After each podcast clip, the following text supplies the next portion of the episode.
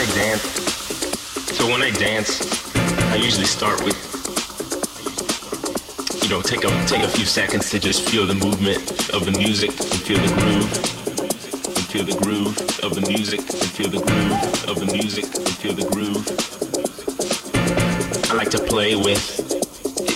I like to you know, do things do things with my feet that mirror that mirror what's going on inside the music. You know, in this in this case, you see a lot of you see a lot of different kinds of movements. Um, you saw some jazz, you saw some jazz type stuff. You see some stuff that looks like it could work for salsa. Um, you saw me do a dip. Sometimes I do I do a spin.